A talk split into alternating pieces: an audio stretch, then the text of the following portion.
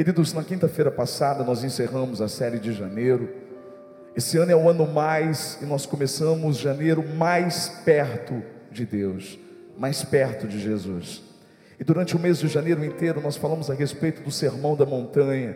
Quando Jesus sobe a montanha, os seus discípulos se aproximam dele e começam a aprender lições preciosas. Jesus fala no capítulo 5, 6 e 7, coisas importantíssimas, palavra de vida. Mas no capítulo 8, e foi isso a minha mensagem de quinta-feira, quando eu já comecei a introdução dessa nova série, no capítulo 8, Jesus desce do monte, e a Bíblia diz que os discípulos o seguiam, e não apenas os discípulos, mas muitas multidões. E um homem leproso chega até ele e diz: Se o senhor queres, diga que eu fique curado. Jesus disse: Eu quero. E aquele homem foi curado da lepra imediatamente. A Bíblia nos ensina algo muito importante nessa passagem. Primeiro, Jesus sobe para ensinar, depois, ele desce para praticar. Jesus praticou ali naquela cura exatamente aquilo que ele havia anunciado lá em cima. Lá em cima, no monte, ele ensinou sobre compaixão, de fazer para as pessoas aquilo que a gente espera que as pessoas façam para a gente. E foi exatamente isso que ele fez. Ele demonstrou na prática. Esse é o nosso assunto de todo esse mês de fevereiro. Prática nós precisamos de um evangelho prático, não apenas teórico. Por muitas vezes a igreja evangélica é tida como hipócrita exatamente por isso, porque prega uma coisa, mas vive outra, fala uma coisa, mas não segue aquilo mesmo que diz. Nós precisamos nos colocar diante da graça do Senhor e pedir para Ele nos ajudar a viver de verdade o que pregamos a sermos mais práticos, a não apenas falarmos de compaixão, mas praticarmos a compaixão, não apenas falarmos de amor, mas praticarmos o amor. Prática. E eu falei na quinta-feira, o grande problema de quando nós nos tornamos pessoas teóricas é que vivemos de projetos. E quem vive de projeto critica quem está fazendo e construindo aquilo que ele não teve coragem e fé para construir. É o que mais nós enxergamos nas redes sociais. A rede social hoje está tão difícil, porque as pessoas, elas criticam tudo, mas elas não fazem nada, elas não se movem. Quando alguém te criticar, quando alguém criticar o fruto, olhe para essa pessoa antes de você se zangar. Se essa pessoa tiver um fruto muito, muito importante, e que onde você quer chegar, ouça a crítica mas às vezes, quem está criticando o fruto nunca pegou numa semente, nunca plantou, não sabe o que é isso. Por isso que nós temos que deixar a teoria e viver a prática também. Talvez você pergunte: o que é melhor, pastor? A teoria ou a prática? A verdade é que uma coisa não invalida a outra. Nós precisamos tanto de teoria quanto de prática. A teoria sem a prática é sempre o que? Vazia, não vale nada, de nada se aproveita, mas a prática também sem a teoria é o que? É loucura. Você não vai conseguir praticar uma coisa que você não aprendeu.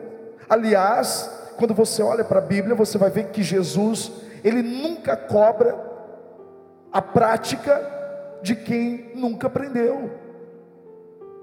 Por isso que Jesus ele tinha mais prazer de se assentar com os pecadores do que se assentar com os religiosos. Porque os pecadores eles não praticavam a vontade de Deus porque muitas vezes não sabiam. O problema dos religiosos é que eles sabiam qual era a vontade de Deus, mas não a praticavam. Toda manifestação de Deus, escute isso. Toda manifestação de Deus na nossa vida, toda vez que Deus se revela a nós, através da palavra dele, ele se revela a nós através de um milagre ou através de qualquer outra coisa, ela vai exigir de nós uma resposta prática. Se nós simplesmente recebermos a palavra, ouvirmos, entrarmos num culto, nos assentarmos, ouvirmos e não praticarmos aquilo que nós recebemos, nós seremos apenas teóricos Mas se nós entendemos que a palavra de hoje que você vai ouvir, você pode colocá-la em prática amanhã, hoje ainda, quando você sair daqui, talvez aqui mesmo dentro. Mas a verdade é que o que você vai ouvir aqui hoje não é para a pessoa que está lá fora, que não veio, que faltou hoje, é para você, para mim. Nós precisamos ouvir a palavra e dizer: Deus, como eu posso praticar? Como eu posso de verdade tornar ela efetiva na minha vida? Qual é a resposta que eu devo dar para o Senhor? E quando não há essa resposta, meu irmão, olha o que acontece, Mateus capítulo 11, versículos de 20 a 24. Diz assim: Então Jesus começou a denunciar as cidades em que havia sido realizada a maioria dos seus milagres, porque não se arrependeram. Ai de vocês, Corazim, ai de você, Betsaida, porque se os milagres que foram realizados entre vocês tivessem sido realizados em Tiro e Sidom, há muito tempo elas se teriam arrependido, vestido roupa de saco, cobrindo-se de cinzas. Mas eu afirmo que no dia do juízo haverá menor rigor para Tiro e Sidom do que para vocês. E você, Cafarnaum, será elevado até o céu? Não, você descerá até o Hades se os milagres que em você foram realizados tivessem sido realizados em Sodoma, ela teria permanecido até hoje, mas eu afirmo que no dia do juízo haverá menor rigor para Sodoma do que para você. Uau! É uma palavra muito forte, é uma denúncia mesmo, como diz o próprio texto. Jesus, ele se levanta contra essas cidades que viram o Messias, que viram o Filho de Deus, que observaram os milagres, que ouviram palavras de vida eterna, mas eles não deram uma resposta prática para tudo aquilo que eles tinham visto e ouvido. Sabe, irmãos, quando eu olho para isso, eu penso: qual era a resposta prática que Jesus esperava dessas cidades que ouviram ele pregar e que viram os milagres? É a mesma que Ele espera de nós hoje. Quando nós vemos um milagre, talvez você não veja um cego enxergando, mas talvez você veja um dependente químico aceitando Jesus, sendo aceito por Ele, sendo transformado, isso é um milagre. Talvez você veja uma família que estava destruída, acabada, o casamento falido, essa família se recompondo, buscando a Deus e tudo mudando, isso é um milagre. Nós vemos milagres de Deus todos os dias e o que isso tem produzido em nós, como nós estamos reagindo diante daquilo que nós estamos vendo e ouvindo sobre Deus. Porque se for apenas informação, nada vai mudar na sua vida. Por isso que talvez a maior resposta que possamos dar a Deus de forma prática é o que está escrito em Tiago, capítulo 4, versículo 7. Nós começamos essa série de mensagens com o tema hoje submissão na prática. Olha o que diz o texto. Portanto, submetam-se a Deus. Resista ou resistam ao diabo e ele fugirá de vocês. Vocês podem ler comigo esse para ficar bem gravado. Vamos lá. Portanto,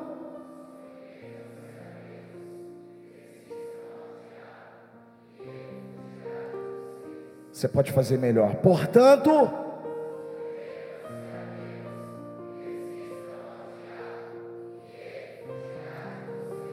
O problema é que a gente está vendo o contrário: as pessoas estão se submetendo ao diabo, resistindo a Deus e fugindo dele.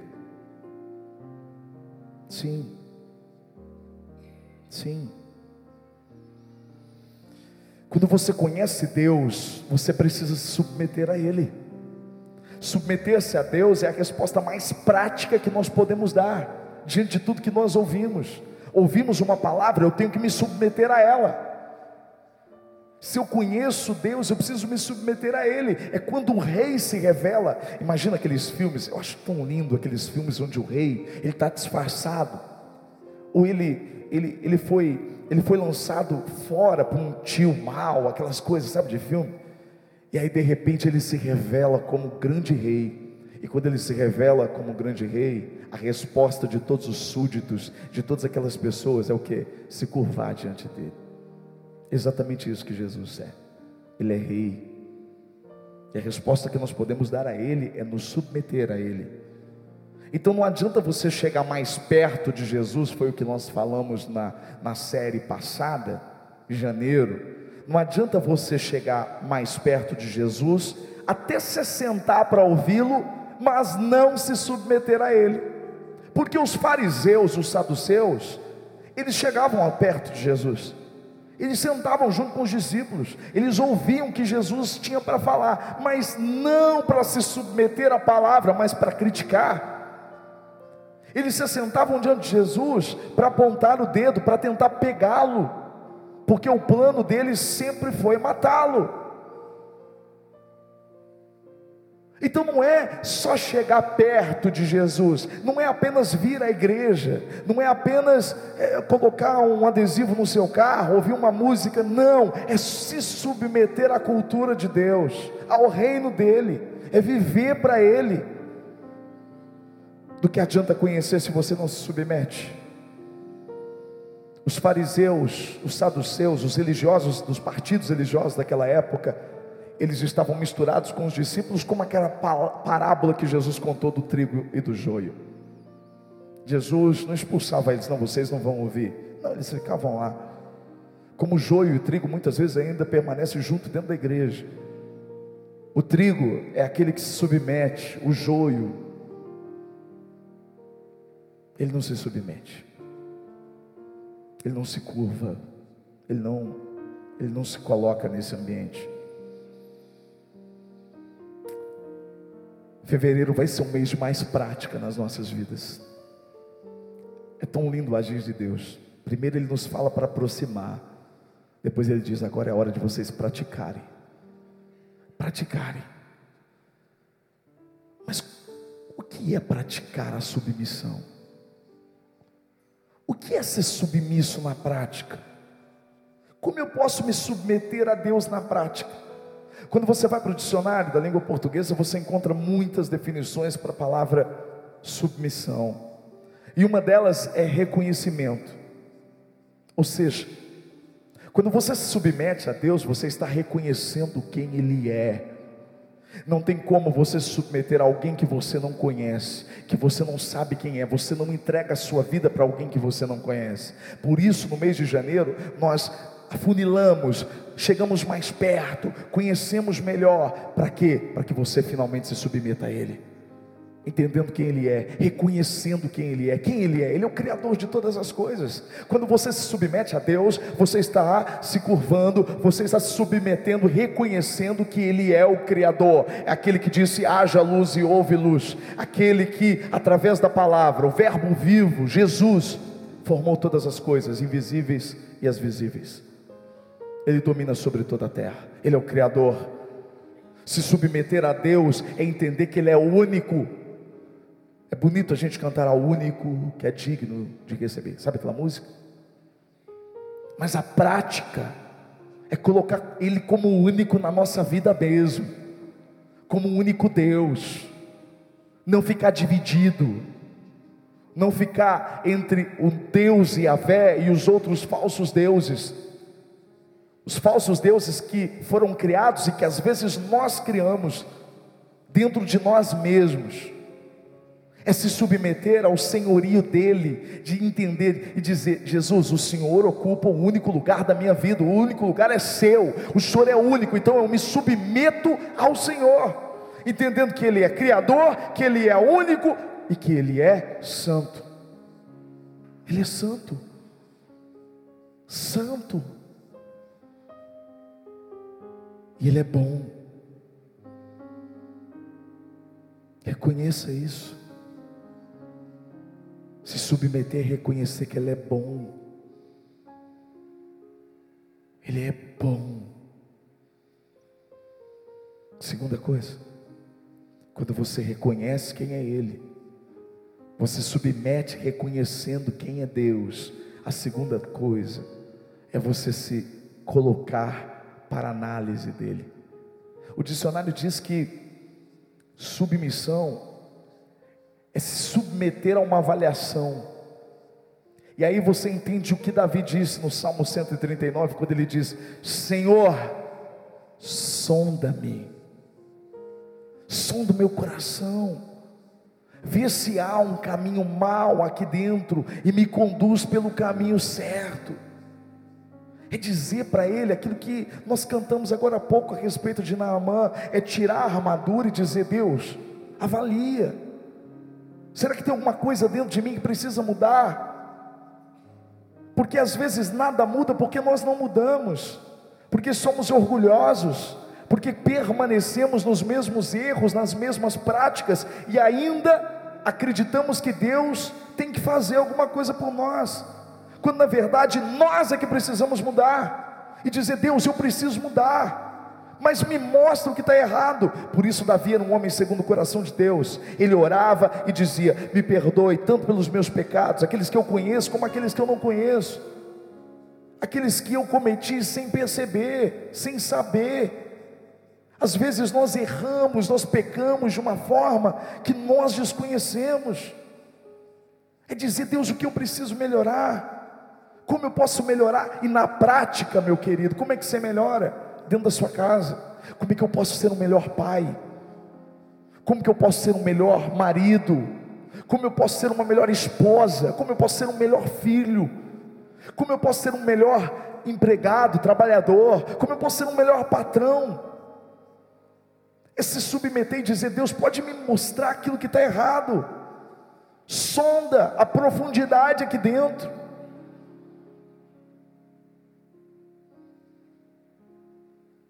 Mas quando ele te mostrar, não tem como você fingir que nada aconteceu. E aí entra o terceiro significado para submissão. Submissão, se submeter a Deus é também se humilhar diante dele.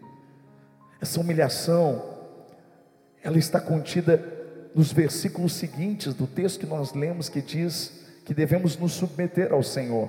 No versículo 8, no mesmo capítulo 4 de Tiago, ele diz assim: aproximem-se de Deus, e Ele se aproximará de vocês.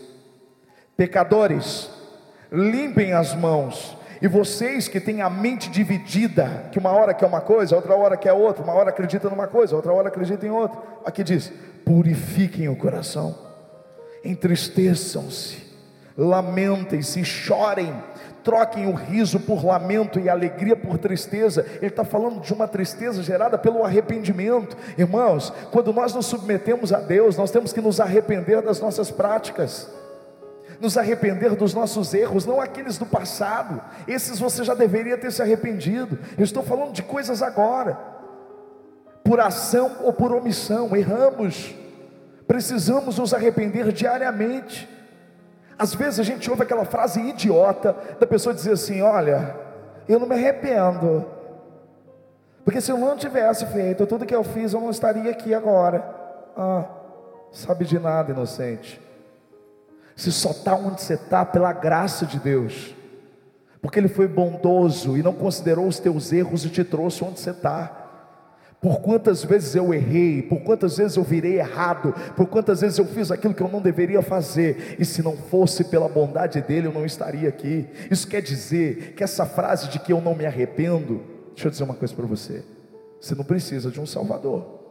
Se você não tem pelo que você se arrepender, você está perfeito. Todos os dias nós precisamos nos arrepender. E às vezes tem uma ilusão tão grande, né? A pessoa diz assim, eu já ouvi isso, a pessoa diz assim, não, mas até o batismo, não tem problema. Eu vou fazer tudo, tudo, tudo. Se o carnaval for antes ainda do batismo, melhor ainda, porque eu vou passar por cair. Aí depois eu volto, aí depois não posso fazer mais nada, né? Essa é uma ideia tão satânica que é a mesma ideia da despedida de solteiro. Eu posso fazer tudo na despedida de solteiro porque depois eu vou casar. Aquela pessoa que diz assim: Ah, mas sabe que como que é, né? Depois que eu batizar, eu não posso errar. Você não pode errar a partir do momento que você sabe a verdade. Você deixa de ser inocente sobre tudo isso que eu estou falando agora. Olha para mim. Você nunca vai poder dizer que você nunca ouviu o que eu estou pregando agora. Eu estou pregando.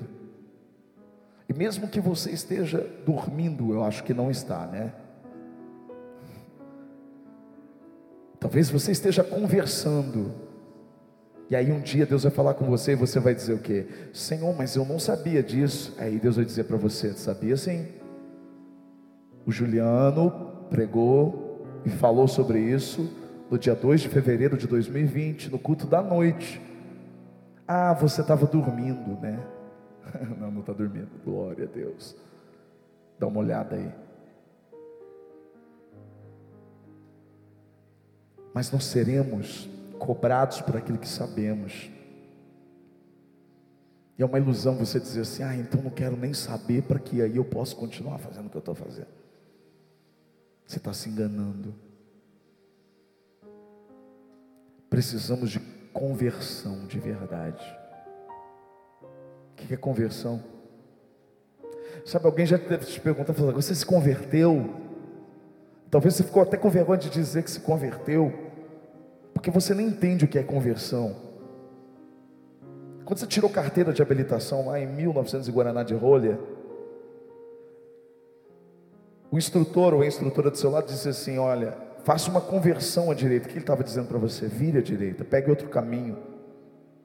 Quando nós falamos de conversão no cristianismo, nós estamos falando, nós deixamos o caminho da perdição e pegamos não outro caminho, nós pegamos o único caminho que é Jesus e andamos nele. Eu sou o caminho, a verdade e a vida, ninguém vem ao Pai senão por mim, disse Jesus. Conversão é mudança de prática, é mudança de vida, mudança de mentalidade. Eu estava seguindo o caminho, agora eu estou no caminho certo. É isso que é conversão. É deixar as velhas práticas. É mudar de verdade. É viver, é nos arrepender, é nos humilhar diante dele. Quarta coisa, quatro, significado de submissão. Na prática, submeter-se submeter a Deus é tornar-se dependente de Deus. Se submeter a Ele é dizer: Deus, a partir de agora a minha vida não é mais minha, é sua. Então eu dependo completamente do Senhor. E o problema disso, querido, é que nem todos fazem. Sabe por quê? Nós somos tentados a ser o próprio Deus das nossas vidas. Nós dizemos que entregamos a vida para Deus, mas tomamos as nossas atitudes e tomamos as nossas decisões por nós mesmos, ignorando aquilo que Ele pensa, aquilo que Ele deveria é, se pronunciar na nossa vida. Fechamos os ouvidos e fazemos aquilo que a gente acha. Depender de Deus não é depender dele apenas quando as coisas estão ruins. Aliás, eu queria dizer uma coisa para você. A nossa maior dependência de Deus não é quando as coisas estão ruins, é quando as coisas estão boas. Porque o risco de você se perder diante das coisas boas é muito maior do que você se perder diante das coisas ruins. Quando as coisas estão ruins, você vai procurar ajuda e você vai até Deus. Mas quando as coisas boas você acontecem na sua vida, você tem uma tendência a deixar Deus. Você precisa dele muito mais na bênção do que na falta dela. Você precisa se apegar a Ele e entender que Ele é o seu único Senhor, o que pode te conduzir, o que pode te levar pelos propósitos e pelo caminho dele. Se submeta ao Senhor, dependa dele mais. Quando você entende isso, você se submete quando você acorda, porque você sabe que para você ter um bom dia, você depende dele. Para você poder fazer o seu trabalho, você depende dele. Nós somos tão dependentes do Senhor. E às vezes a gente acha que a gente consegue. Aí precisa acontecer uma coisa na nossa vida para a gente ver o quanto a gente precisa dele. Né, Marcelo? Marcelo trabalha, trabalhador, trabalhador, trabalhador, trabalhador, trabalhador, para lá, para cá, para lá, para cá. Vira a noite, acha que é menino, 18 anos, trabalhando, trabalhando, trabalhando. Aí esses dias ele fez o quê? Pá! A pressão dele foi lá, no alto. Coração dele. Ele parou. Teve que ir para o hospital. Fala para mim. Nessa hora, você percebe o quanto você depende de Deus. Você tem noção? Você tem noção que às vezes os carros eles passam, eles passam. Você está na rodovia, o carro passa. Você sabe que um deslize ele pá, podia acabar com a sua vida. Se uma célula que desenvolve de forma errada, se uma bactéria, eu estava ouvindo isso hoje, que uma bactéria atingiu a vida de uma pessoa, uma pessoa de fora aí, ela, ela, uma bactéria, o corpo produziu uma própria bactéria, e essa pessoa quase teve que amputar as pernas. Você entende o quanto nós dependemos de Deus? Mas o problema nosso é que a gente acha que a gente tem o controle na mão, que a gente pode fazer o que quer, mudar a programação. Eu crio a programação, você não cria a sua programação, quem cria é Deus. Como nós precisamos entender a nossa dependência dEle. Submeter-se ao Senhor é aceitar a vontade dEle. Eu sei que isso é difícil, mas é cristianismo. Não existe outra forma de se relacionar com Deus. Quando nós somos chamados, escolhidos por Ele, Ele apresenta esse manual, a palavra dele, e diz para você: aqui está a minha vontade. Quando você se submete a Ele, você tem que se submeter a esta palavra. O próprio Jesus disse: passarão céus e a terra, mas a minha palavra, essa palavra, ela permanecerá. O problema de um evangelho fajuto, falso, que muitas vezes é pregado, é que você acha que Deus é que tem que se submeter à sua vontade, não você à vontade dele. Por muitas vezes, ensinam as pessoas erradas por aí, de que você tem o poder de cobrar a Deus e colocar Ele sobre a parede, quando na verdade é você que tem que se submeter à vontade dEle, porque isso é confiar, que saber que Ele é o Deus bom, como eu disse agora há pouco, e se Ele é bom, o plano dEle, a vontade dEle, sempre, não é às vezes, não é de vez em quando, a vontade dele sempre será melhor do que a minha, será sempre melhor do que a sua, mesmo quando você não entende, mesmo quando as portas se fecham, mesmo quando vem um não, mesmo quando existem as perdas, mas quando eu entendo que a vontade dele, por mais que isso doa em mim, mas mesmo doendo em mim, eu sei que eu posso confiar nele, e a graça dele vai cicatrizar essa dor vai me ajudar, não vai anestesiar, ela vai curar a minha dor. É entender que, mesmo diante da pior situação e do pior cenário da nossa vida, a vontade de Deus sempre vai ser melhor do que a nossa. Submeter-se a Deus é isso, fora disso é qualquer outra coisa, menos submissão. Não, Deus, ó, na minha vida o Senhor pode cuidar disso, mas disso não, Senhor. Não, isso não, isso eu consigo abrir mão, Senhor. Não dá, Deus, porque todo mundo faz, sabe? Não tem jeito.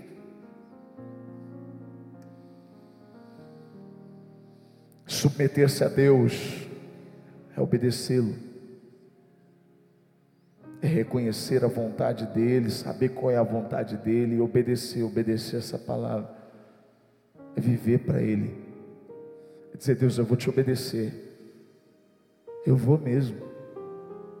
Se o Senhor está dizendo para eu perdoar, eu vou perdoar. Se o Senhor está dizendo para eu amar, eu vou amar. Se o Senhor está dizendo para eu viver em comunhão, eu vou viver em comunhão. Se está dizendo para eu, para, eu, para eu ajudar, eu vou ajudar. E obedecer. Sem obediência não existe relacionamento. E por último, submeter-se a Deus é praticar gratidão é você ser grato, ser submisso a Deus, é entender que sem Ele, o que seria de mim? Se não fosse a graça dele, o que seria de você? Todos nós somos pecadores e mereceríamos o inferno, mas pela graça dele nós somos salvos. Pela graça dele nós temos esperança, oportunidades de vida. Querido, deixa eu dizer uma coisa para você. Seja mais grato. Agradeça. Lembra? Lembra da passagem dos dez leprosos? Eles chegam diante de Jesus e gritam para Jesus porque eles não podiam se aproximar. A lei de Moisés diz que aquele que se aproximasse ou tocasse num leproso se tornava impuro. Eles chegam perto de Jesus e pedem uma intervenção, pedem pelo milagre. Jesus não diz, ó, oh, fiquem curados agora. Jesus diz algo tremendo, porque Jesus sempre vai desafiar a nossa fé. E Jesus diz assim: vão e se apresentem ao sacerdote, porque a lei de Moisés dizia que quando você era curado, você tinha que se apresentar ao sacerdote, ele te examinaria para ver se de fato você teria sido curado, porque a lepra era incurável. Para você ser curado da lepra era um milagre. E a Bíblia diz que eles foram, e enquanto eles iam, eles foram curados. Uau! Eu acho interessante essa passagem, porque eles não discutiram com Jesus, mas como que eu vou me apresentar sendo que a lepra está aqui? Eles simplesmente entenderam o que Jesus disse, ouviram e caminharam. O milagre acontece no caminho, quando você acredita na palavra e naquele que disse. Mas dos dez, apenas um voltou. E foi agradecer a Jesus. E Jesus disse: Ué, mas não eram mais nove que estavam com você? Porque só você voltou? E aquele homem que voltou por ser grato, recebeu a salvação de Jesus. A tua fé te salvou, você foi salvo. Ele recebeu além a gratidão. Irmãos, a verdade é que muitas pessoas querem apenas a cura, mas não querem a salvação, não querem um relacionamento, não querem agradecer. Fazemos parte de uma geração em que achamos que é obrigação as pessoas fazerem. Desenvolva a gratidão na sua vida, seja grato pelo que você é, pelo que você tem, seja grato até pelo que você vai se tornar e pelo que você ainda vai ter. Seja grato ao Senhor. Aí você diz: como eu posso na prática mostrar gratidão como forma de submissão? Quando você se torna fiel a Ele. Fiel. A fidelidade é a maior de todas as provas da nossa gratidão. Não adianta você ser infiel e mesmo com palavras dizer muito obrigado. O Senhor vai dizer para você: Eu não quero o obrigado, eu quero a sua fidelidade. Eu quero que você seja fiel, fiel ao Senhor. Ele é fiel mesmo quando permanecemos infiéis. Ele permanece fiel.